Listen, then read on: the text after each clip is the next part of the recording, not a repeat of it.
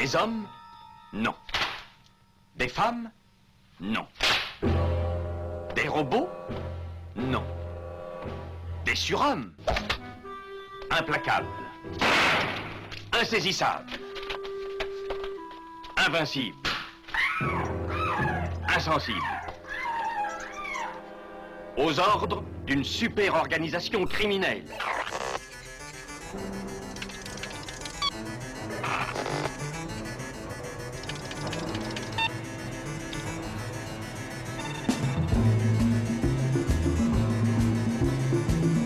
Rien n'est impossible pour... Culture prohibée. Bienvenue pour ce nouvel épisode de Culture Prohibée. Culture Prohibée, c'est l'émission hebdomadaire de la culture panette du Ciboulot, coproduite par Radiographite, graphite.net et animée par l'équipe des films de la Gorgone, lesfilmsdelagorgone.fr. Culture Prohibée, c'est aussi un profil Facebook et un podcast disponible sur différentes plateformes. Tous les détails sont sur le blog de l'émission culture-prohibée.blogspot.com. all have to call on the telephone the one person we truly believe we have loved.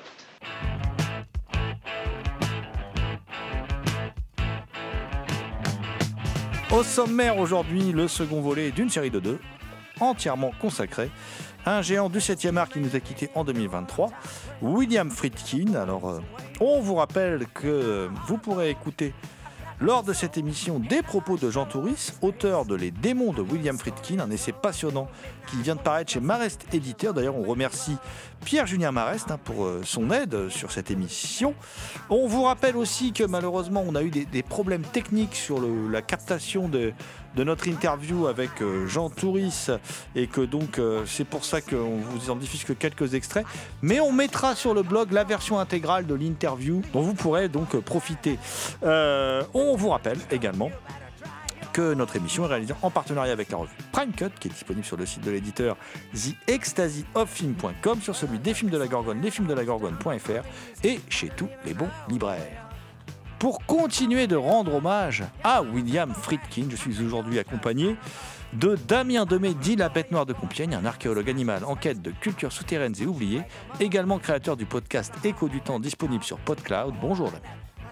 Salutations à toutes les entités conscientes qui nous écoutent. Également présent dans ce studio, le fameux Daddy, hein, Thomas Roland, qui est surnommé le loup-garou Picard dans nos contrées, oui, parce que nous enregistrons en Picardie, dans les Hauts-de-France. Et chaque nuit de pleine lune, il rédige le Sanglance d'écrit pour la revue Prime Cut, dont il est le rédacteur en chef. Salut Thomas. Salut GG, salut Damien, salut à toutes Et toujours pas de nouvelles de David Gordon Green.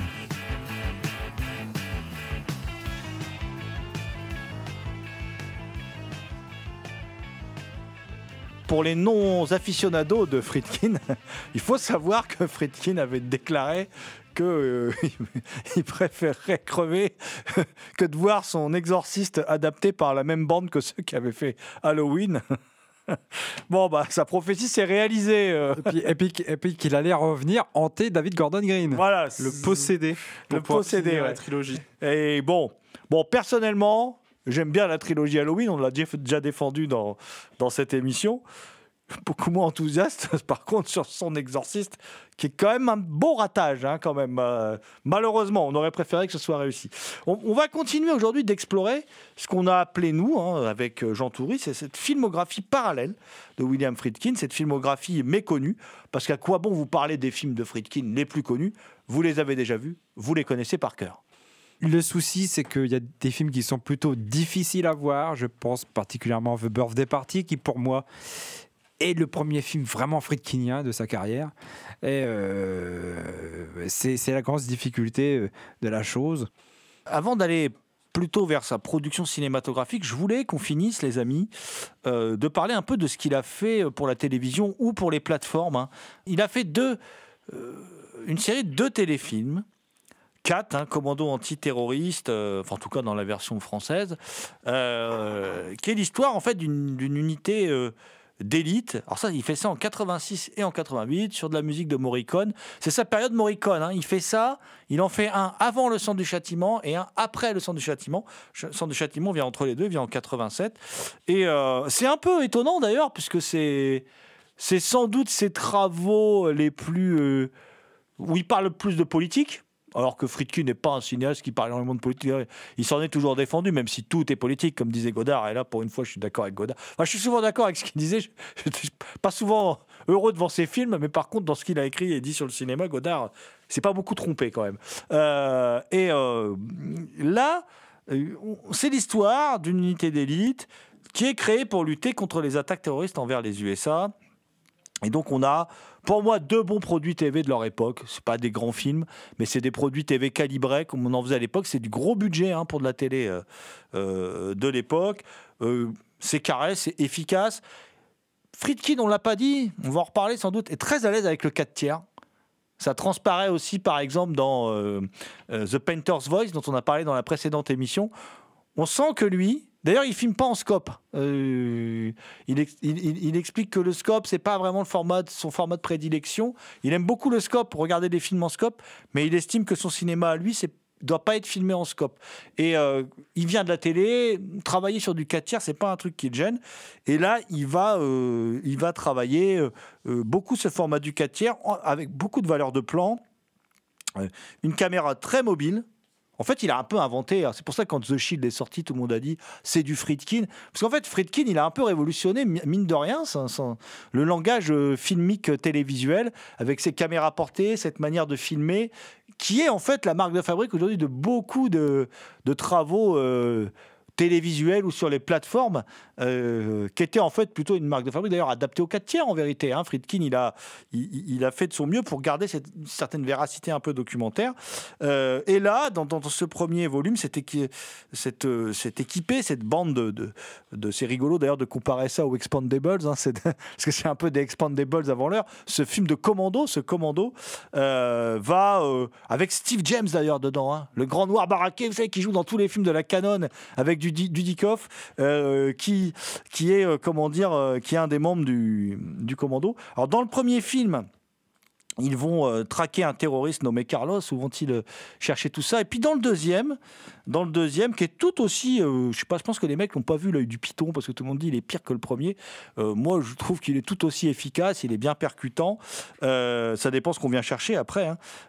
ils doivent intervenir pour aller délivrer, alors on est en 88, hein, je le rappelle, des prisonniers américains en Afrique du Sud, et donc ils trouvent un, accord, qui, est assez, comment dire euh, qui, est, assez étonnant, euh, c'est d'aller délivrer les prisonniers américains, mais euh, il y a des, pendant tout le film, enfin pendant le film, on voit qu'il y a des esclaves noirs torturés, tués et tout.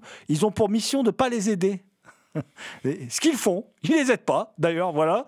ça, c'est assez étonnant. C'est pas du tout politiquement correct. C'est très Friedkin, d'ailleurs. Hein. et ces deux films, alors c'est mineur, Thomas, mais c'est assez étonnant de voir Friedkin qui se retrouve à la tête de, ces succès d'années de, de, l'agence touriste quelque part euh, en, version euh, euh, plus, plus, plus riche, quoi, avec des plus gros budgets. Quoi. Oui, l'agence touriste, que l'humour en moins quand même. Hein. c'est quand même ça, rigole pas beaucoup. On est chez Friedkin. Hein, donc c'est vrai que c'est des durs à cuire. oui, bon, c'est du. Enfin, c'est de la télé rondement, rondement emballé, euh, c'est plutôt efficace. J'ai pas grand chose à dire dessus. Euh, je voulais les revoir depuis longtemps. Je les avais vus il y a longtemps euh, sur la 5. enfin, j'en avais vu au moins un, le premier. Hein. Et bon, ça reste quand même. ouais, bon, c'est de la télé de, bonne, qualité, quoi. ce qui est notable, je pense que c'est quand même un boulot de commande aussi, parce que les musiques de Morricone, ce sont des. En fait, je pense qu'ils ont dû payer. Elles sont repiquées d'autres films assez célèbres, des, films de Fulci, etc., qui repiquent, qui remettent comme ça par-dessus. Ça fait un peu artificiel. Je trouve que ça gâche quand même pas mal. Que pas mal le film, mais il y a quand même quelques passages, notamment euh, à un moment il y a un assassinat là, au fusil à lunettes qui est pas mal. non, il bon, il y a des bonnes choses quand même. Puis il y, a la question du nucléaire, euh, tout ça qui revient. Enfin, il y a des trucs. Euh, la question du nucléaire, d'ailleurs, qui est abordée de manière euh, très drôle aussi dans un, dans un film qui est un film sur comment dire, les marchands d'armes. C'est le coup du siècle avec Chevy Chase où à un moment il y a un spot de pub. Je m'étais dit putain Macron aujourd'hui il nous ferait le même. Macron et d'autres d'ailleurs. hein, on n'y a pas longtemps j'ai entendu un candidat communiste aux élections européennes nous expliquer que les écolos euh, qui, qui seraient anti-nucléaires sont les écolos du XXe siècle. En gros, ils n'ont rien compris. Parce qu'aujourd'hui, euh, il faudrait bientôt être pro-nucléaire quand on est écolo. Ça me fait doucement marrer. Et il y a un spot de pub avec euh, une famille américaine idéale qui explique qu'elle ne peut, pas se passer du nucléaire, qui fait son petit barbecue dehors avec derrière, on voit les cheminées des, centrales nucléaires qui s'enquillent. C'est hilarant. D'ailleurs, on peut faire un lien entre ce coup du siècle, alors même si là, par contre, il y a l'humour, hein, euh, avec Chevy Chase, Gregory Hines, euh, euh, Sigourney Weaver en femme fatale, euh, qui est un film qui est très drôle dans sa première partie, puis qui petit à petit s'essouffle, qui est plutôt une bonne comédie, mais qui là, c'est pareil. Et alors, Friedkin a longtemps dit que c'était son film préféré, d'ailleurs, dans ce qu'il avait fait. Bon, après, il a changé d'avis, mais enfin, il a longtemps dit que c'était son, meilleur film, qui est une comédie sur l'armement, sur où, on peut voir une- un, un- un vrai discours, en fait, contre le, la folie des militaires, de, la course à l'armement, puisque c'est l'histoire de, types qui vont se battre pour courtiser un dictateur un peu fou et euh, lui vendre un maximum d'armes, avec Chevy Chase, euh, marchand d'armes, euh, voilà, qui est, hilarant comme souvent Chevy Chase et qui d'ailleurs est pour moi peut-être l'une des scènes les plus hilarantes que j'ai vues dans un film ces derniers temps, parce que je l'avais pas revu depuis longtemps, c'est quand il se fait braquer en Amérique latine par un type et puis que lui il sort une sorte de bazooka de son coffre et il lui dit au mec tu vas me rendre mon portefeuille. Puis le gars lui rend son portefeuille le gars part pour se casser il fait alors tu vas aussi me donner ton portefeuille et tu vas aussi me donner ton arme. Oui monsieur excusez-moi oui monsieur ça me fait mourir de rire voilà. Et le on peut c'est marrant en fin de compte on arrive à tisser des liens entre euh, tous ces travaux qui peuvent paraître être des travaux de commande et tout ça où en fait il y a une vraie patte et d'ailleurs pour le, le coup du siècle là pour le coup euh, il est ultra documenté en fait, Friedkin. Il, explique euh, dans, des entretiens qu'il s'est vraiment renseigné sur, ce, sur ces, ces boîtes qui vendent des armes et tout. D'ailleurs, le film commence aussi par une fausse pub pour un drone, où on essaye de vendre un drone euh, avec l'image du bonheur d'une femme avec son enfant. Et, euh, d'ailleurs, ils ont fait une version spéciale tiers-monde avec une, femme métisse et un enfant métisse. Et puis, il y a des, il y a des- vraiment, on peut décliner ça à l'infini. Mais c'est- c'est à la fois très cynique, très drôle, mais en même temps, il y a un vrai propos, quoi. Je fais un lien entre ce film-là et un film aussi qui est euh, très mal aimé de Friedkin, c'est L'Enfer du Devoir. C'est aussi quelque part l'ingérence des États-Unis sur des pays, bon ici c'est des pays d'Amérique latine ou des pays en- en- au Moyen-Orient. Euh, mais euh, bon, moi je trouve pas que le film soit excellent. C'est pas celui que je défendrais le plus dans sa filmographie euh, qui reste dans l'ombre. Je retiens quand même une, séquence qui, moi, me, fait bien marrer. Il y a un personnage interprété par Gregory Hines, qui est le partenaire de Chevy Chase, mais qui se convertit, qui veut, qui, devient born again, c'est-à-dire qui se con- convertit au christianisme. Ah, il devient gentil. Ah, il devient gentil. Puis à un moment, il y a un accident de bagnole. Il, veut sortir d'un parking et il y a un couple qui était dans une voiture bariolée, genre tuning, etc., qui lui rentre dedans. Lui, il sort, tout cool, etc. Bon, on va arranger les choses. Par contre, le mec qui conduit dans l'autre bagnole avec sa nana, il s'énerve tout de suite. Il sort le canif, il le, il le, menace, il dit Je vais te péter la gueule, etc. Il commence à lui crever un pneu. Il prend, euh, il prend un, objet contondant, il lui, casse le pare-brise, la carrosserie, etc. etc. Gregory Hines, cool, fait Oh non, mais c'est pas cool ce que vous faites là, vraiment, vous exagérez, etc. etc. Au bout d'un moment, le born again, il en a quand même un peu marre. Il ouvre son coffre, il sort un lance-flamme, il enflamme la bagnole où il y avait déjà des flammes pannes dessus en plus. Il enflamme la bagnole, tout cool, Ah bah non, mais là vous avez dépassé les bornes, les gars, quoi. Bon, cette scène, quand même, elle me fait rire. Après, il y a quand même des passages assez gênants, je trouve. Il y a. euh, euh, à un moment, il, faut qu'il vende ce drone à ce dictateur euh, d'Amérique latine. Et quand même, le, dictateur lui dit Ah, ta, gonzesse là me plaît bien quoi. La nana en question c'est c'est Ripley, hein, Sigourney Weaver. Et puis bah, il accepte euh, de la vendre. Euh, il accepte de la, il lui demande de coucher avec le dictateur quoi. Je trouve que c'est quand même un peu gênant euh, ce, ce passage là. Moi je c'est un peu limite quand même. Ça ressemble pas vraiment au, à ce que, reste de ce qu'a fait Friedkin. Par contre, ça ressemble beaucoup, ce que dit Jean Touris dans son livre Les démons de William Friedkin, ça ressemble beaucoup à du Chevichez. Donc, euh, il y a. Est-ce que Chevichez a un peu, a un peu pris le, le dessus sur Friedkin là-dessus euh Chevichez déteste le film. hein. Vraiment, pour lui, c'est une merde. Euh, carrément, ce sont ses propos. Mais par contre, on peut. Je pense que c'est quelque chose qui revient dans le cinéma de, de Friedkin. Peut-être pas forcément sous cette thématique exacte, mais c'est aussi un film sur le capitalisme, quoi, sur le capitalisme sauvage. D'ailleurs, à la fin, le vendeur d'armes devient vendeur de bagnoles. Euh, c'est quelque chose qu'on peut retrouver dans police fédérale Los Angeles. Il y a quelque chose comme ça, Euh, avec tout ce fond, euh, Los Angeles, c'est des usines qui crachent de la fumée, etc. Quelque part, il y a quelque chose sur, sur le capitalisme et sur le virilisme aussi. Le virilisme, c'est très présent dans le cinéma de, de William Friedkin.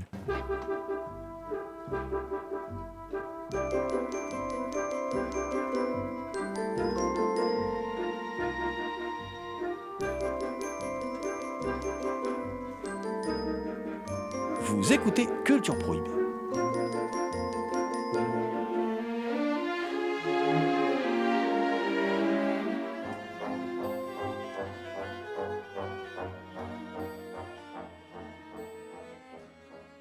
D'ailleurs, Sigourney Weaver, c'est un des premiers personnages de femmes plus ou moins importants qu'il y a dans son cinéma. Il y, a, il y en a des personnages de femmes dans son cinéma, mais il n'y en a pas tant que ça. C'est vraiment un cinéaste où il y a beaucoup d'hommes, effectivement, euh, dans, dans- dans ses films. Bien que les femmes qui so- soient des personnages très intéressants dans ses films, c'est pas des personnages de second plan. Quand il y en a, par contre, parce qu'il n'y en a pas souvent. Voilà. En même temps, c'est vrai que c'est un cinéma viril, mais c'est pas un cinéma viril pour être viril. Le cinéma de Friedkin est, plutôt très critique par rapport euh, au, virilisme. C'est- évident dans, dans Police fédérale Los Angeles. Et euh, on peut voir aussi, euh, et là je raccroche les wagons, on peut voir ça aussi dans un des épisodes de CSI Las Vegas, euh, celui sur les catcheurs. Oui, sur la, la lucha libre, qui, est un... Effectivement, c'est le 200e épisode de la série. Alors, Friedkin, il a, il a travaillé sur deux épisodes hein, de la série Les Experts, un en 2007, un en 2009. Euh, Il y, en- il y en a un qui est... ah, voilà, qui est une histoire de, de, de, de meurtre lieu dans le domaine des boîtes de nuit, des boîtes de striptease. Euh, alors, on retrouve hein, cette grande violence, ce côté très sec, où ça démarre par une poursuite entre des motards et, et- et un camion poubelle. C'est très spectaculaire. C'est même très violent par rapport à cette série tout public. C'est quand même assez violent. Euh, et puis, il y a un très bon usage du gros plan. Enfin, c'est bien mis en scène. Après, bon, bah, le scénar, c'est des experts. Quoi. Voilà, ça vaut ce que ça vaut. Et effectivement, il est un peu à part, ce 200e épisode, là, l'épisode 18 de la saison 9, qui est l'autre épisode fait par Friedkin qui présente un tueur qui serait possédé par une sorte d'esprit vaudou euh, qui tue des, jeunes femmes. euh, et on retrouve effectivement, c'est vraiment bien mis en scène, il y a une vraie ambition euh, dans, la mise en scène, et on retrouve vraiment le petit côté exorciste, quoi, le petit côté possession, et le côté euh, contamination du mal, qui est un... qui est on, souvent dit que Friedkin c'est un cinéaste du mal, mais c'est pas uniquement ça. C'est un cinéaste du mal, mais surtout de comment le mal se transmet, comment il contamine comment le mal contamine tous les corps de la, la société. Je vous propose d'ailleurs d'écouter, les amis, euh, notre ami euh, Jean Touris. Jean Touris, l'auteur des Les démons de William Friedkin, un, excellent essai sur Friedkin hein, qui est paru aux, éditions Marest Éditeur, qui nous parle de euh, la contamination du, du mal chez, chez Friedkin. Et comme Carpenter, moi je trouve que Friedkin, c'est un grand cinéaste du mal. C'est aussi celui, hein, vous le rappelez dans, votre ouvrage Les démons de William Friedkin, euh, de la contamination. Et, là, je pense, euh, enfin la- même la contamination du mal. Donc, hein, et là, je pense à la relation euh, dont on a un peu parlé dans Police Fédé- fédérale Los Angeles, mais Richard Shentz et John Vukovic. la relation, elle est très singulière. Moi, je me rappelle la première fois que j'ai vu le film. Été comme tout le monde à, un quart d'heure de la fin, euh, complètement sidéré par ce qui se passait à l'écran. Et ce qui est encore plus sidérant, c'est la manière dont euh, le personnage disparu va contaminer le, personnage qui, qui reste. C'est, démentiel comme idée, en fait. Ouais, ouais, ah ouais, c'est. euh, Enfin, moi, ça m'avait scotché à l'époque. Enfin, c'était. déjà que le personnage principal se fasse flinguer 10 minutes avant, ou 15 minutes avant la fin du film. Déjà, euh, c'était euh, du jamais vu. Et en plus, ce, que- ce que qui m'avait vraiment, vraiment marqué, enfin, comme toutes les personnes, je pense, voilà, qui ont vu Police euh, c'est effectivement que le personnage soi-disant, enfin, sain d'esprit, moral, qui, qui culpabilise, qui, bon, finit par se faire effectivement totalement bouffer par, euh, ou bien par son ancien collègue décédé, ou bien par euh, Rick Masters. Euh, l'un des deux, voilà, comme s'ils sont mal, il a attrapé le mal des autres, et quoi qu'il arrive, on ne peut pas y échapper. Même l'être soi-disant pur, euh, qui euh, respecté de ses collègues, qui John Vikovic, donc qui vient d'une d'une lignée de flics en fait, avec des principes, etc. Que même l'individu, que même ce genre d'individu puisse, quoi qu'il arrive, inévitablement se faire contaminer, bouffer par des pulsions que lui aussi avait, ou, via une attirance non non dite, etc. Le film est euh, très très ambigu évidemment sur euh, ce, point-là, mais d'un point de vue scénaristique, c'est ahurissant, je trouve. C'est une fin à, à finale euh, qui aujourd'hui encore, qui est l'un de mes préférés, je pense, euh, dans, ce que j'avais vu à l'époque, c'est sûr. Euh, Et- dans votre ouvrage, Les démons de William Friedkin, donc euh, Jean Touris, qui est disponible aux, éditions Marest Éditeur, vous, vous, écrivez euh, des mots très forts hein, corruption et folie consentie. Oui. Euh, que, ça, soit pour Cruising ou euh, ou, John ou John Vekovic dans Police Fédérale, c'est comme s'ils avaient quelque chose, une folie en eux déjà à la base. Et euh, c'est la tentation le mal est attirant de toute façon, euh, c'est très attirant et quand il y a cette, ce mal, cette obsession, c'est une folie latente quelque part euh, pour des raisons que l'on ne connaît d'ailleurs pas, que ce soit dans Cruising ou même Police Fédérale.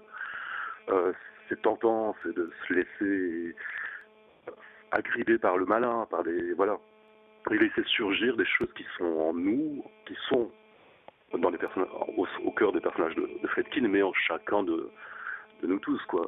Et, je pense principalement aux, fans de Fredkin. Qui, bon, euh, donc oui, cette, cette, idée de- de- d'attirance et d'une présence qu'on appelle le mal, mais qui est très très très très très, évanescente. C'est un thème fascinant, fascinant, je trouve à la fois, chez, enfin chez Fredkin particulièrement d'ailleurs. Euh, euh, l'envie de se laisser corrompre. C'est plus que la tentation, c'est un plaisir euh, quelque part, euh, une renaissance dans le mal. C'est une renaissance aussi pour John Vikovic ou et on imagine également pour le personnage que joue Al Pacino dans, Cruising. Euh, se redécouvrir, à soi-même et, oui, assumer, l'horreur, l'horreur, devenir aussi sadique euh, que, d'autres personnages vus auparavant dans ces films. Le tueur de Cruising ou Richard Chance dans Police Fédérale, par exemple.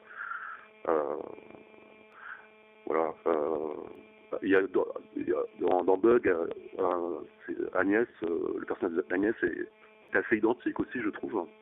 Euh, euh, on a l'impression que cette folie était là en elle, euh, que c'est que dès que l'occasion se présente euh, de laisser fuser cette folie, c'est un refuge, ça fait du bien pour elle, je trouve. Euh, la folie est, un, est, un- est un- est une petite île qui la protège de son enfant disparu, de sa solitude, de toutes ces choses. Le recours à la folie pour, euh, pour tenir encore un peu, oui, pour euh, ne pas se suicider, je pense, pour faire un personnage de Friedkin, quoi. Voilà. À la télévision, de toute façon, il a fait pas mal comme ça de, de séries télé. Alors, Jailbreakers, c'était euh, pareil, hein, on est sur ce thème de contamination du mal. C'est une, c'est une jeune fille bien sous tout rapport, Shannon Doherty en l'occurrence, euh, qui va rencontrer un bad boy dans les années 50 euh, et qui va s'amouracher de lui. et il y a aussi Adrienne Brody dans un petit rôle d'ailleurs. Et puis le bad boy est joué par Antonio Sabato Jr., qui est un acteur quand même aussi mauvais que l'était son père, je trouve, assez inexpressif, mais qui est un beau gosse, voilà, qui est un beau gosse, euh, où on retrouve effectivement cette, thématique de, de contamination du mal, euh, cette thématique qu'on retrouve aussi dans son épisode des Contes de la Crypte, où par le biais d'un tatouage, un hard rocker euh, a subi une sorte de contamination, c'est pareil, du, du mal, puisque ce, ce, tatouage révèle la vraie nature des gens. C'est un tatouage particulier, et quand il vous tatoue, ça révèle votre vraie nature. Et là, en l'occurrence, sa vraie nature est assez peu reluisante. Et mm, bon, les effets spéciaux sont un peu foireux, par contre, hein, ça, ça gâche un peu l'épisode. Mais pour moi, euh, ces deux meilleurs travaux pour la télé. euh, je mets un peu de côté 12 hommes en colère, on y reviendra peut-être, mais c'est son obsession des procès. Par, par contre, euh, les procès dans les films de. Il y a beaucoup de procès dans les films de Friedkin. Il aime d'ailleurs son dernier film aussi, euh, The Kane Mutiny Courte Martiale, est également un film de procès. hein, euh, et 12 hommes en colère, bon, bah, je vous fais pas le, le que je trouve particulièrement bien mis en scène. hein, son remake. Le problème, c'est que c'est le remake d'un chef-d'œuvre, donc euh, c'est compliqué d'égaler. Mais je trouve quand même que Friedkin, il a réussi pour moi deux trucs assez incroyables. Euh, alors, il y a Off-Season, un épisode d'Alfred Hitchcock Hour, dont on a déjà parlé dans l'émission. Lui, il considère ça comme très mineur. Moi, je suis pas du tout d'accord. Puisque c'est l'histoire d'un excité de la gâchette, c'est l'histoire d'une sorte de psychopathe, enfin, je sais pas si on peut appeler ça un psychopathe, ou d'un sociopathe, euh, voilà, euh, ou d'un poissard aussi, hein, à chaque fois, qui a la gâchette facile en tout cas, qui est un.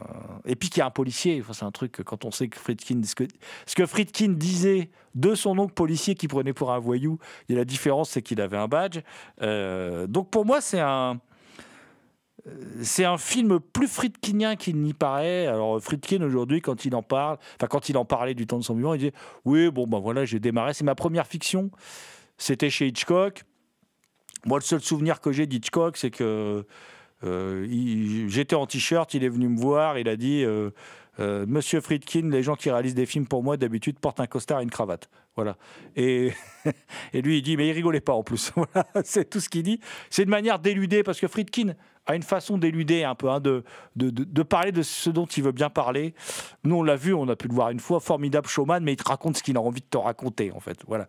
Et pour moi, il a réussi, puisqu'on parlait de la guerre à l'instant, on parlait de l'armement, de commando. Il a réussi pour moi un épisode incroyable dans cette nouvelle version de la quatrième dimension, un, film de 85 qui est aussi un film sur la propagation du mal. hein. Euh, c'est Nightcrawlers, mon cher Thomas. Nightcrawlers, qui est l'adaptation d'un d'un auteur euh, peu connu en France, s'appelle Robert McCammon. hein. Et, euh, Nightcrawlers, effectivement, non seulement c'est de la propagation du mal, mais c'est aussi encore ce thème qui, dont je parlais euh, tout à l'heure, c'est ce thème de la culpabilité.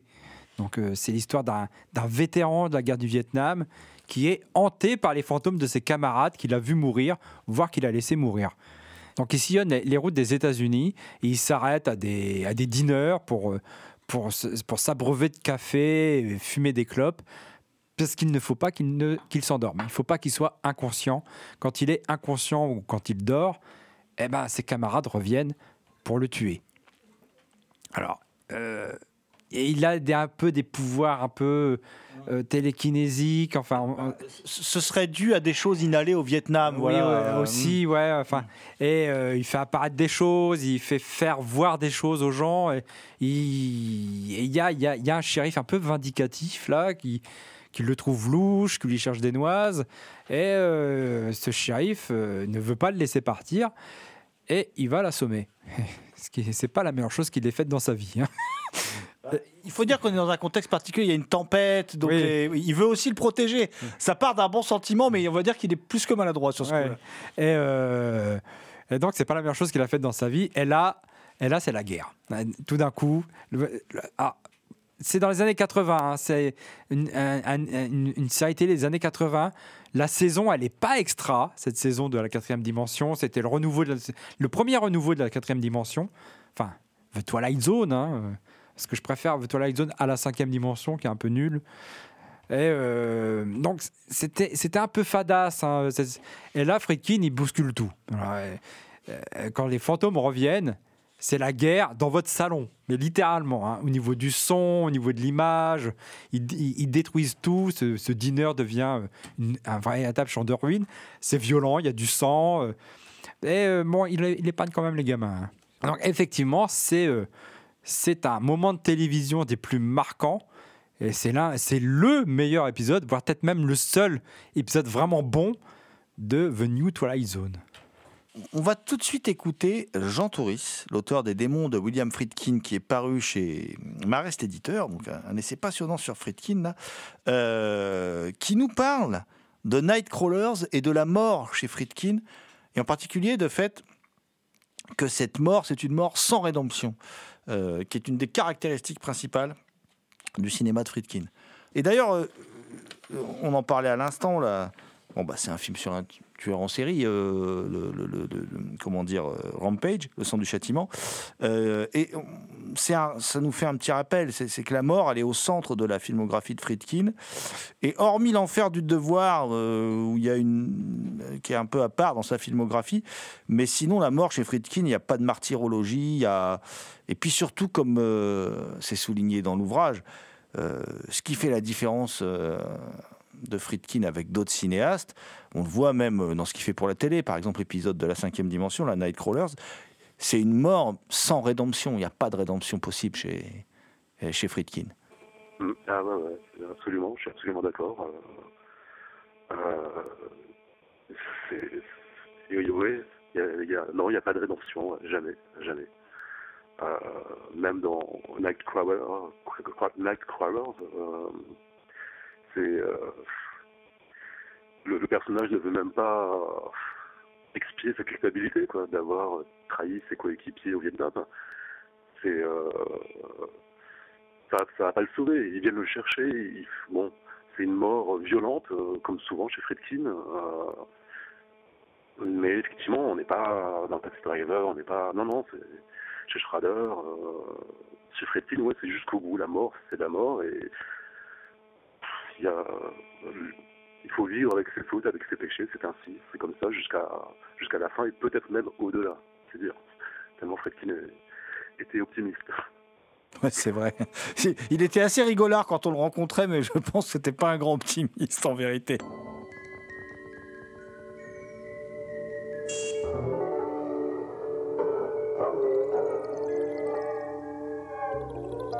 Vous écoutez Culture Prohibée spéciale William Friedkin.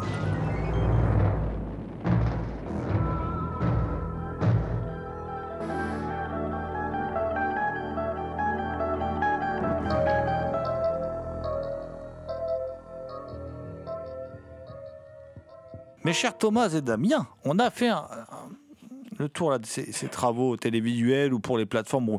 Il y a des films qu'on survole, on est désolé, il faudrait qu'on fasse une dizaine d'émissions si on voulait vraiment tout aborder en détail. Euh, et on a parlé de quelques films un peu oubliés, hein, Blue Chips, euh, Le coup du siècle. Euh, mais il y a d'autres films dont on n'a pas parlé, un peu esquissé dans la précédente émission. Il y a des films pour moi qui sont de l'ordre un peu. Alors pour moi, il y a un- film qui est à, oublier parce que c'est- pas un film de Friedkin vraiment. C'est un film de Sonny Cher quoi. hein. C'est c'est bon. Il y a George Sanders. Je suppose qu'il était content de diriger George Sanders, euh, euh, qui fait un patron de major, Monsieur Mordicus. Euh, C'est euh, le film Good Times, un film de 67, où euh, d'ailleurs c'est assez rigolo parce qu'au début, pour montrer des images de concerts de Sonny Cher, c'est la même technique qu'il réutilisera dans The Painter's Voice en 2007 avec cette manière de scinder l'écran en, mettant des cadres dans le cadre. Parce qu'il ne le fait pas à la manière De, de Palma. Il, le fait de manière différente. Il y a des cadres qui apparaissent dans le cadre. Enfin, c'est voilà. Bon, c'est un tout petit moment dans le film. hein. C'est au tout début, voilà. Mais euh, sinon, en soi, euh, le film euh, est plutôt dynamique, plutôt bien découpé. On sent énormément l'influence de Richard Lester et de ses films avec les, avec les Beatles. hein. L'histoire est assez simple. C'est Sonny and Cher euh, qui veulent faire un film, enfin Sony surtout parce que Cher elle est pas trop partante. Et puis on se retrouve dans un univers pop art un peu à la Roy Lichtenstein. Et puis après on, va se retrouver dans un western. Puis après on va se retrouver dans un film d'aventure dans la jungle. Puis après on va être dans un film noir. Et en fait ça fait toute une série de segments qui pourraient possiblement être le film qu'ils envisageraient de faire. Voilà. Et puis au final, ça compose une sorte de comédie musicale entrecoupée de chansons euh, assez anodines quand même. Oui, c'est un premier long, euh, on va dire, quand même relativement euh, impersonnel, mais on retrouve il y a quand même quelques petites choses. Ce personnage incarné par George Thunders, c'est le diable, quoi. Il veut, il, veut corrompre ce couple qui est quand même un petit peu, un petit peu angélique, un petit peu naïf, etc. Il veut les corrompre. Il y a, euh, et ça rejoint ce que tu disais sur Blue Chips, sur euh, la, la liberté que peuvent avoir euh, les artistes dans leur production. Donc, il y a quand même un petit peu de ça, dans, mais c'est quand même plutôt anecdotique. Il y a aussi un autre film qui suit à la même époque, qui est sympathique, mais on sent que c'est un film de début de carrière. C'est The Night They Ride in Minsky's, le striptease de Minsky, hein, euh, qui est l'histoire donc du- d'une fille qui est euh, qui vient d'un milieu rigoriste aux États-Unis. On est en 1925. C'est un film gentiment coquin dans l'univers du musical où on voit encore des gens au travail, comme on dit dans la, précédente émission, euh, où il y a un tout jeune Elliot Gould, hein, le futur privé de, Robert Altman, où il y a Jason Robards, bon, qui est déjà plus jeune, mais qui est très bon aussi dans le film. Et puis il y a euh, bah, l'irrésistible Brit Eklund. hein, et c'est rigolo de faire jouer le rôle de celle qui a inventé le striptease, fille de rigoriste, euh, à, euh, à, celle qui a signé l'une des scènes les plus sensuelles de l'histoire du cinéma, avec cette danse lascive dans The Wicker Man de, Robin Hardy. hein, euh, scène assez, en fin de compte, où elle ne montre pas grand-chose, mais qui est tellement sensuelle que son Rod Stewart, son rocker de mari, a essayé de racheter toutes les copies du film pour que le film ne soit jamais diffusé. Mais ça, on vous en a déjà parlé dans des émissions spéciales euh, entièrement consacrées à, à The Wicker Man. Là, le film est gentiment coquin. Il, il reste assez anecdotique. La photo est sublime d'Andrew Laszlo. Il y a un générique presque cinéma expérimental. Enfin, il tente des choses. Puis après, le film, quand même, est, est un chouette film, mais il n'y a pas. C'est pas du grand film, c'est un bon film. Voilà. Et puis, euh, c'est un film que Friedkin n'a pas monté. Il n'a pas assisté au montage. hein. donc, euh, c'est encore un film anecdotique. Même si on retrouve des choses sur le, des trucs sur le puritanisme, etc. Mais bon, c'est quand même anecdotique. Après, moi, je le mettrais en, en corrélation avec un autre film. Ils sont différents, qui vient dix ans plus tard. C'est Ted Witt cherche coffre-plein de 78, avec Peter Falk, Warren Oates, Gina Roland. euh, puisque c'est comme The Night They Ride in Minsky's, c'est un film avec énormément de reconstitution. euh, de reconstitution d'époque. D'ailleurs, la reconstitution est tellement soignée, la direction artistique est tellement chouette de Dean Tavoularis, qui le film a, a été nommé pour l'Oscar. Euh, là, c'est quoi? Bah, C'est la fameuse histoire. On a parlé de, il n'y a pas longtemps de Six Bridges to Cross, euh, avec euh, une version avec Tony Curtis. Là, c'est la, la, même histoire. hein. C'est le fameux braquage de la Brinks, hein, The Brinks Job d'ailleurs, c'est le titre original, où on a, on sent que aussi l'influence du pigeon de Monicelli, avec cette bande de bras cassés, euh, menée entre autres par un Peter Falk irrésistible. Voilà. On retrouve aussi l'excellent Peter Boyle. Moi, j'adore euh, Peter Boyle. C'est un acteur un peu méconnu, euh, qui a un peu une tête un peu flippante, mais qui en même temps est très attachant. Voilà. Et euh, la bande fait des allers-retours entre prison, vie civile, et puis tout à coup, ils vont avoir cette idée du braquage de, là où il y a l'argent des, fourgons blindés pour braquer euh, 100 000 dollars. C'est pareil, c'est un film un peu mineur qui est très agréable, qui est très bien fait, qui est très rythmé, qui est très bien interprété, mais qui est un, là aussi on peut le dire, un film plutôt mineur dans la, dans la carrière de Friedkin, et qui est un exemple de reconstitution historique. Par contre, il n'en a pas fait tant que ça, euh, Friedkin. Euh, quand même très réussi. Tout comme l'est aussi celle de The Night They Ride in Minsky's. hein. On a vraiment. euh, D'ailleurs, même si c'est pas lui qui a fait le montage, je trouve que c'est une très bonne idée au début d'alterner des stock shots et après des scènes tournées pour le film en les mettant en noir et blanc et en les colorisant euh, de manière euh, euh, subtile. Je trouve que c'est plutôt bien vu. C'est des choses qu'on retrouvera dans d'autres films. Ça se pratiquera beaucoup. euh, tout le monde va le faire, même Eastwood. À un moment, c'était la mode de débuter ses films en noir et blanc puis d'amener l'image en couleur. Et je trouve que ça marche plutôt bien. Mais moi, je voudrais parler surtout dans ses premiers films, Thomas, de, de, de, de films qui sont vraiment les, les, films qui ont marqué pour moi l'arrivée de Friedkin, le Friedkin qu'on connaît. C'est euh, The Birthday Party, qui constitue une première bascule, qui est une adaptation de Harold Pinter, qui est un film quand même euh, très paranoïaque, euh, qu'on peut rapprocher de Bug, hein, par exemple, qu'on verra bien plus tard, je crois que c'est 2007 Bug, mais qui est très très paranoïaque. Et The Boys in the Band, qui est pareil, qui est adapté de. Là, c'est adapté d'une pièce de théâtre. Il n'y a pas longtemps, d'ailleurs, il y a eu un remake, je crois que c'est sur Netflix, qui s'est fait laminer. Euh, et tout le monde reconnaît aujourd'hui à quel point Friedkin il a parlé avec intelligence et subtilité de la communauté gay, ce qu'on lui a pas toujours reconnu à l'époque, loin de là, hein, parce qu'il y a eu des, des, des- des- manifs euh, contre lui. Et euh, je te laisser parler de ces deux films, Thomas, parce que je sais que c'est deux films qui te tiennent, euh, qui te tiennent à cœur. euh. Moi, j'ai un peu de réserve sur le. le- je te, l'ai déjà dit, hein, sur The Birthday Party, qui je trouve à un moment tombe un peu dans les écueils de- de- de- d'essayer faire du cinéma européen. Je trouve, voilà. trouve qu'il y a le côté Pinter qui prend à un moment le pas sur Friedkin. Il y a toute une partie du film que j'aime beaucoup. Et puis, il y a l'absur- l'absurdité, tout ça, de ces deux types qui débarquent là pour organiser un anniversaire, alors que c'est pas l'anniversaire du mec. Mais à un moment, je trouve que le film, à un moment, il tourne en il est trop long. Mais tu vas certainement me prouver le contraire. Alors moi je le trouve pas trop long. hein. Moi je trouve, pour moi c'est le premier film vraiment Friedkinien. On retrouve beaucoup de thèmes de Friedkin, la culpabilité, euh, la paranoïa, l'ambiguïté sexuelle. C- pour moi, pour moi c'est un très, un excellent film. Je vais pas dire que c'est un grand film. Pour moi c'est un excellent film. Friedkin d'ailleurs à un moment dit, euh, a déclaré euh, une fois que euh, il n'en était pas content, qu'il ne ferait plus jamais d'adaptation de, scène de, pièces de théâtre, alors que c'est un format dans lequel il l'a prouvé par la suite, dans lequel il excelle. Adapter des pièces de théâtre au cinéma, c'est parmi ce qu'il a fait de mieux.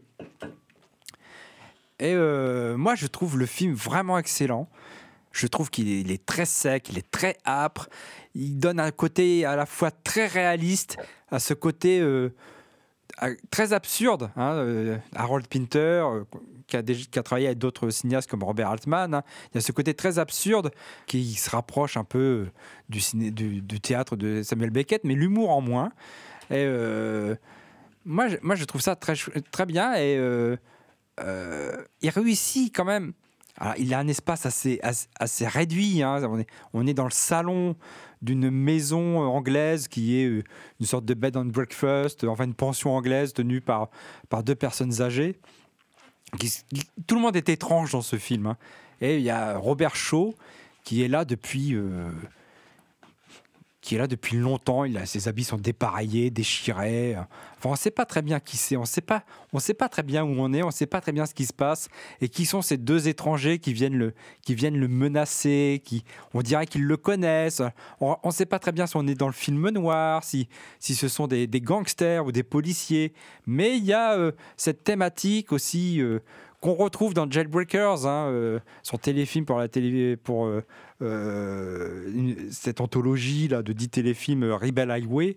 On retrouve ce, cet antagonisme entre entre euh, une vie conformiste et le fait de vouloir se détacher de la société et de, se marginaliser. Parce que ce personnage incarné par Robert Shaw, il est complètement marginalisé. Il, vit en dehors du monde, il s'est passé quelque chose dans sa vie et euh, il, vit caché dans cette pension avec, euh, avec cette femme-là qui, quelque part, limite, elle lui fait des avances. c'est très bizarre. Et euh, c'est c'est deux, bons- ces deux bons hommes qui finalement euh, représentent un peu la société conformiste, bourgeoise.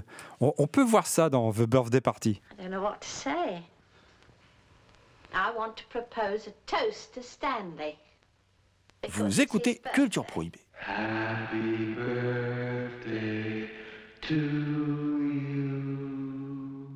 The Birthday Party, qui est un film que je trouve euh, passionnant, euh, et comme tu l'as mis en avant Thomas, notamment sur la relation entre les personnages euh, assez uniques et étranges qui sont constamment flous. On a du mal à, en fait à définir quel lien, quel personnage avec autre, avec l'autre. Une histoire presque lunatique au final, dans la façon dont, dont elle est ra- racontée. On a l'impression qu'ils sont proches. En fait, non. Et en fait, peut-être que si.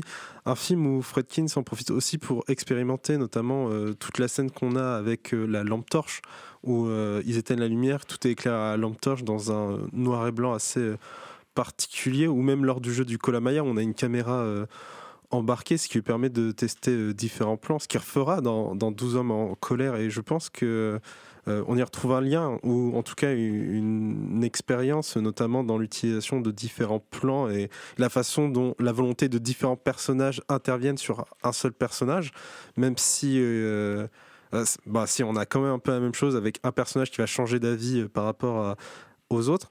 Et quand vous disiez qu'il était doué pour adapter les pièces de théâtre, c'est vrai parce que toujours pour rester dans la comparaison avec 12 hommes en colère, c'est ce qu'on se retrouve dans un huis clos quasiment où on a une unité de lieu, une unité de temps, ce qui fait qu'au final il a un rapport euh, à l'adaptation du théâtre euh, assez facile et, plutôt euh, réussi. En fait, c'est un- c'est quelqu'un qui est doué pour adapter du théâtre. Pareil, enfin tant que ça respecte les règles de base. C'est-à-dire qu'il il réussit à partir d'un huis clos. Déjà, déjà dans The Birthday Party, il réussit à, insérer des respirations. Il y a quelques plans à l'extérieur, mais il réussit à, à ins- à- à instaurer dans, ce huis clos du dynamisme. Dans The Boys in the Band, encore, la, caméra, elle est très dynamique, elle bouge beaucoup, et surtout, il y a un travail vachement intéressant sur la lumière, sur les ombres, sur, avec des cadres qui se reflètent sur les murs, etc. Et on retrouve encore dans The Boys in the Band, il continue de creuser ce sillon d'un cinéma un peu cruel, un peu très ambigu. Donc, ces neuf personnages qui se retrouvent dans un appartement new-yorkais euh, pour l'anniversaire de l'un d'eux. Et ce qui, est, ce qui est au départ une fête va tourner au jeu cruel, où ils vont se dire leurs quatre vérités, vont faire des, ils vont faire des petits jeux pas, pas vraiment sympas, où ils vont, se donner, ils vont donner des pics. Et je trouve que effectivement, alors, on a beaucoup euh, vilipendé euh, euh, William Friedkin parce qu'il a fait des films sur les, les communautés, j'ai bien dit les communautés homosexuelles, euh, alors que le- il, est, il est hétéro. Mais comme tu l'as dit, euh, Jérôme, il, se renseigne beaucoup. hein, donc là, il s'inspire d'une pièce de théâtre écrite par Marthe Crowley. Et pour moi, ce film, c'est vraiment une, une grande réussite. Euh, il en fait presque quelque chose de film noir, de comédie noire, qui est, qui, qui est dans la lignée de, de The Birthday Party pour moi. Et encore, toujours cette caméra très mobile. Il réussit à faire du cinéma avec du théâtre. il faut dire, je crois que le film sort peut-être un tout petit peu après les émeutes de Stonewall aux États-Unis. Euh, la pièce, elle, est faite juste avant les émeutes de Stonewall, elle est de 68. Le film euh, sort un, peu après. Et, euh, ou de 67, la pièce. Enfin, elle est un petit peu avant les émeutes. Et, mais personne veut faire ce film. Comme personne à l'époque voulait produire la pièce. Et dans la pièce, avec des acteurs homosexuels qui jouaient et qui n'avaient pas peur de dire qu'ils étaient homosexuels. Personne ne voulait ne serait-ce que jouer dans le film pour ne pas être étiqueté homosexuel. Enfin, il faut bien se rendre compte de ça. C'est-à-dire que Friedkin, quand il fait ce film-là, c'est courageux, en fait, de, faire ce film-là. Bon, lui, il s'en fout, il craint rien. Quand, on, connaît Friedkin, il raconte Friedkin, parce qu'après, il fera Cruising. Aujourd'hui, on en avait discuté euh, lors du- de l'apparition d'un des volumes de Camp avec Pascal Français, que je salue. euh, Aujourd'hui, tout le monde s'accorde à dire, et la communauté gay en première, Ryan Murphy a, donné a rendu un très bel hommage à Cruising euh, dans une des saisons d'American Horror Story. Sauf que quand ça sort, la communauté gay, elle veut pas entendre parler de ce film euh, parce qu'on y parle de la communauté gay SM. C'est une partie de la communauté gay. Et, euh, et- sauf que Friedkin, il est très bien documenté et qu'en fin de compte, c'est assez fidèle et qu'en fait, ce- ce qu'on découvre aujourd'hui en regardant des documentaires, en écoutant des acteurs de l'époque, ils disent, en fait, à l'époque, on avait tellement peur d'être, comme on était très mal vu, d'être assimilé toute la communauté homosexuelle, qu'elle soit assimilée à cette communauté euh, sadomaso. C'est pour ça qu'on a rejeté le film. En fait, le film est bon. Et aujourd'hui, euh, et Friedkin, quand il raconte ça dans Friedkin Uncut, c'est énorme. Parce que le mec lui dit Mais qu'est-ce que ça vous faisait à l'époque?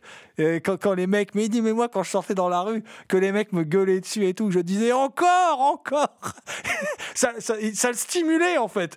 Il, il- a peur de rien ce mec en fait. Alors, quand il fait du cinéma en tout cas, il a, peur de rien. Il a peur de rien. D'abord, on le voit quand il fait Sorcerer, il manque de crever. Enfin, c'est un dingue. hein. Pour, pour, pour, aller au bout de son, truc, il est dingue quoi. C'est un phénomène quand même. Et ce film là, je suis d'accord, euh, Thomas. euh, et pour moi, c'est peut-être pas un chef-d'œuvre, mais c'est son premier vraiment grand film. C'est un très grand film. The Band? Ouais, The Boys in the Band. Pour moi, c'est son premier grand film. C'est la quasi-perfection parce que c'est pas si évident que ça de faire un film, euh, comme tu l'as dit, hein, qui est plutôt un huis clos très théâtral et d'en faire quelque chose d'aussi vivant, d'aussi euh, mobile et qui se termine quand même d'une manière euh, très, très dure, quoi. Très... Ça, laisse un goût amer dans la bouche. Je voulais pas qu'on se quitte, les amis, euh, qu'on se quitte sans, sans aborder, euh, pour moi, ce qui demeure, le film méconnu, le plus important pour moi de Friedkin, dans sa filmographie parallèle. Film qui pour moi est un quasi chef-d'œuvre, euh, dans ses deux montages d'ailleurs, qui assez étonnamment, il n'en parle même pas dans Friedkin Connection, son autobiographie, qui assez étonnamment euh, semble être un film qui n'intéresse pas grand monde, sinon les purs Friedkiniens, parce que comme vous avez pu entendre dans la précédente émission, Jean Touris nous en parle, euh, et il est d'accord, hein, il, est d'accord avec nous, il considère que c'est un film majeur. Euh, Jean Touris, l'auteur des démons de William Friedkin, paru chez Marest Éditeur, c'est Rampage, le sang du châtiment. Le sang du châtiment, qui est un film qui a été, dont il semble aujourd'hui qu'il n'y aura même jamais de sortie sur un support euh, numérique, Blu-ray ou DVD, euh, voilà, parce que euh, pour des sombres histoires de droit, de faillite, de le film est un peu disparu dans les limbes. Il se trouve vaguement qu'il traîne sur une plateforme, la version du Director's Cut. Et ce film, pour moi, c'est un film glaçant, c'est un film terrible de 1987, un des films sur les tueurs en série les plus euh, waouh, plus glaçants qui soient.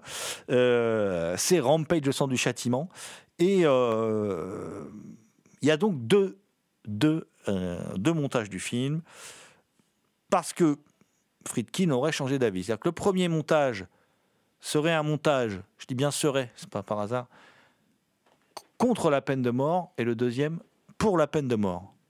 Si pour le deuxième, ça fait aucun doute, on va parler des différences entre les deux films et de montage. Pour le premier, c'est plus compliqué que ça, mais ça, je crois que Thomas, tu, vas nous en parler. L'histoire de Rampage, c'est quoi? C'est une histoire toute simple. Euh, c'est l'histoire d'un tueur en série qui est campé par le tétanisant Alex MacArthur. C'est le rôle de sa vie. Je crois qu'il a joué que dans deux trois films pour le cinéma. Euh, et sinon, il a fait que de la télé.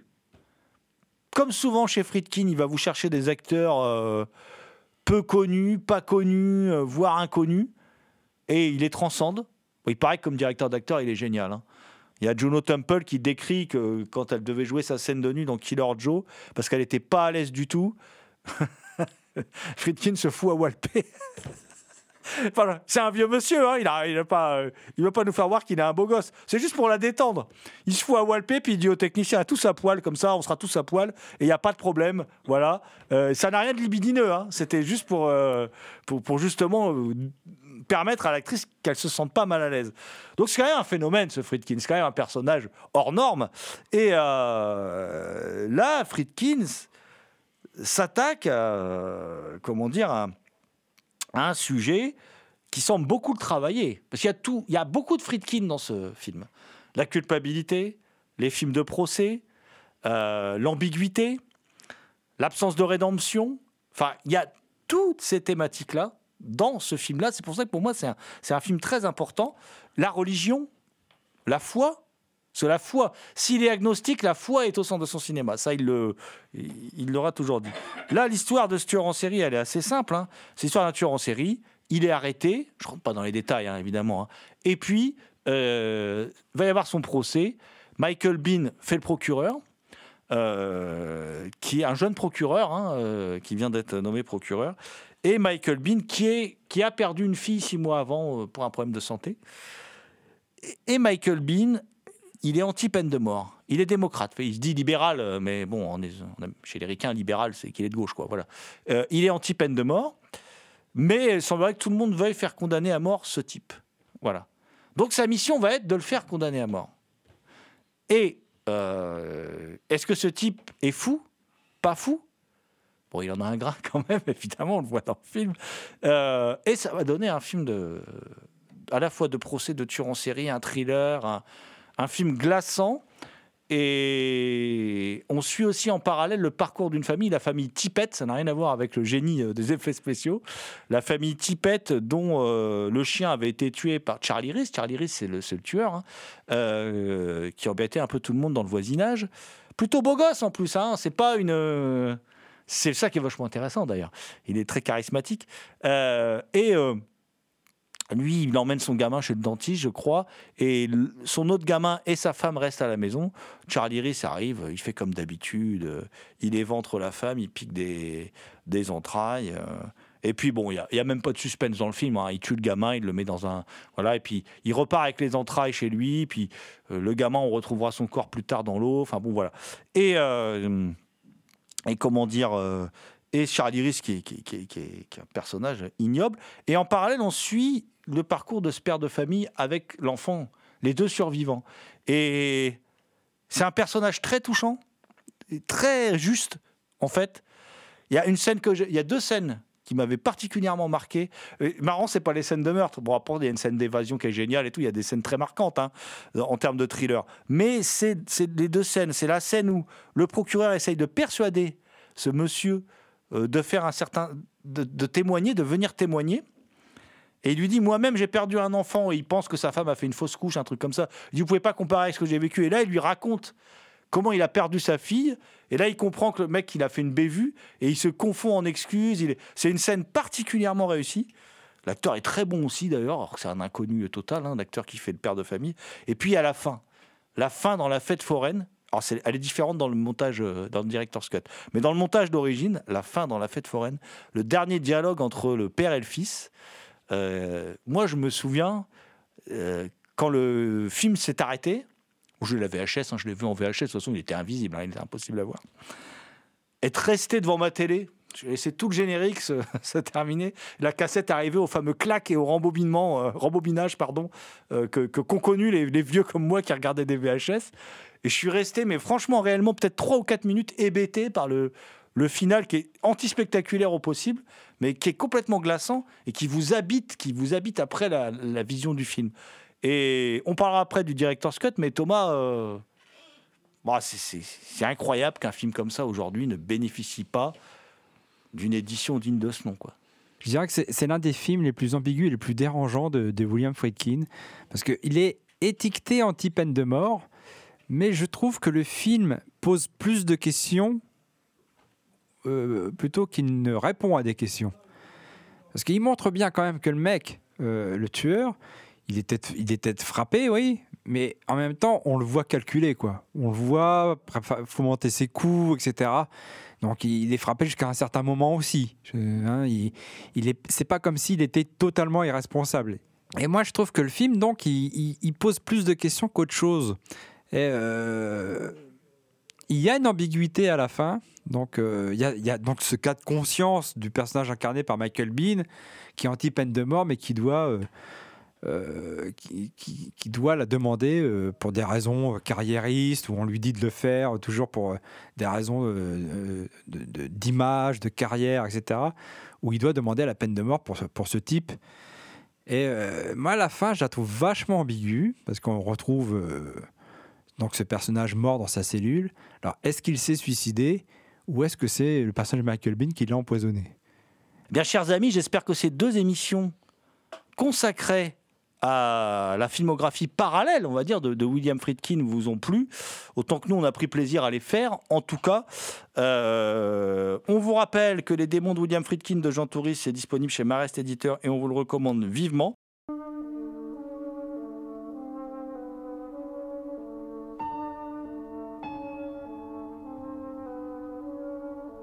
C'était Culture Prohibée, une émission réalisée en partenariat avec les films de la Gorgone et la revue Prime Cut. Culture Prohibée est disponible en balado-diffusion sur différentes plateformes. Toutes les réponses à vos questions sont sur le profil Facebook et le blog de l'émission culture-prohibée.blogspot.com. Culture Prohibée était une émission préparée et animée par votre serviteur Jérôme Potier dit La Gorgone, assisté pour la programmation musicale d'Alexis dit Admiral Lee. Une émission animée avec Damien Demé dit La Bête Noire de Compiègne, Thomas Roland dit Le Loup-Garou Picard. And the last but not the least, je veux bien sûr parler de Léo Mania à la technique. Salut les gens, à la prochaine